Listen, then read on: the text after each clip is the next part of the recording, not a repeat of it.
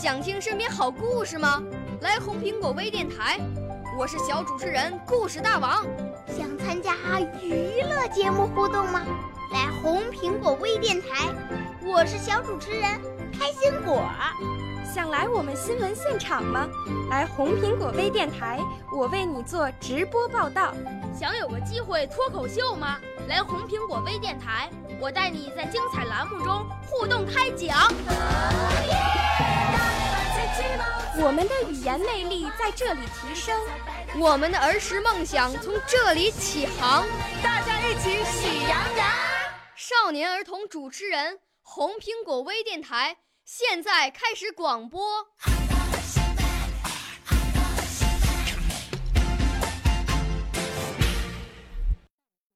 跨越海峡的生命桥，作者：竹林。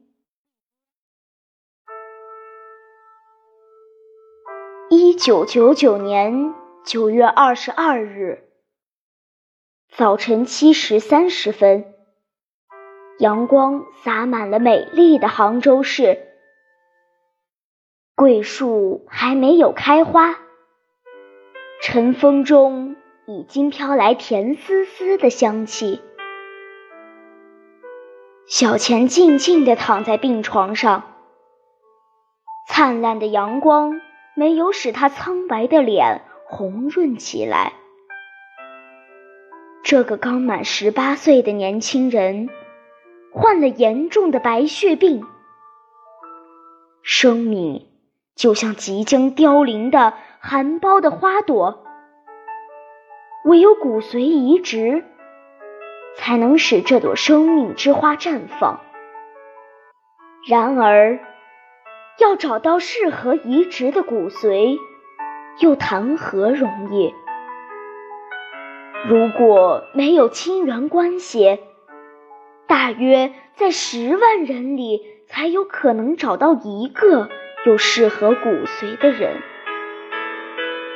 小钱是幸运的，几经辗转，终于在台湾找到了这样的人。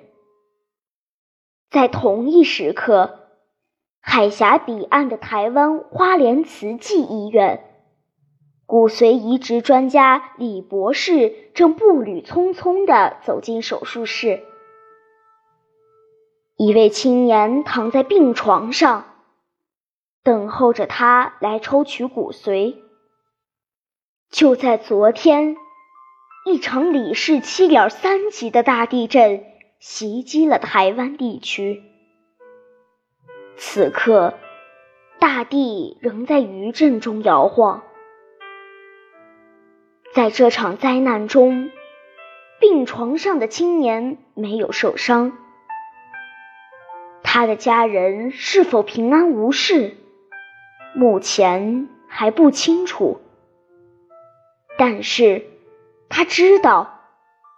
在海峡的另一边，有一位青年正满怀着希望，期待着他的骨髓。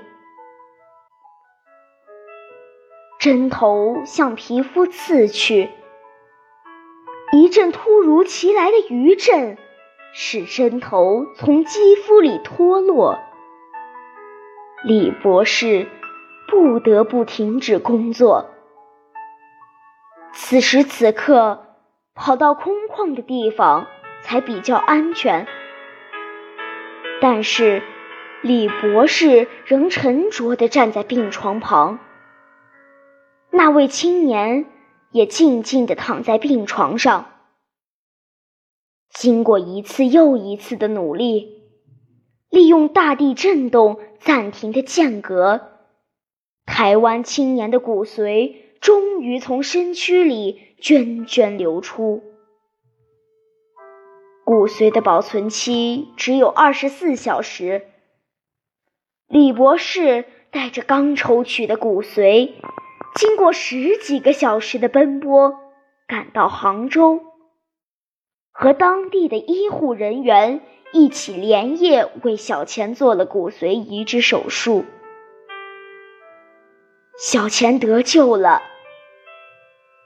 两岸骨肉同胞用爱心架起了一座跨越海峡的生命桥。也许，小钱和这位台湾青年永远不会见面，这并不重要，因为两岸同胞的心是连在一起的。那血脉亲情，如同生命的火种，必将一代一代传下去。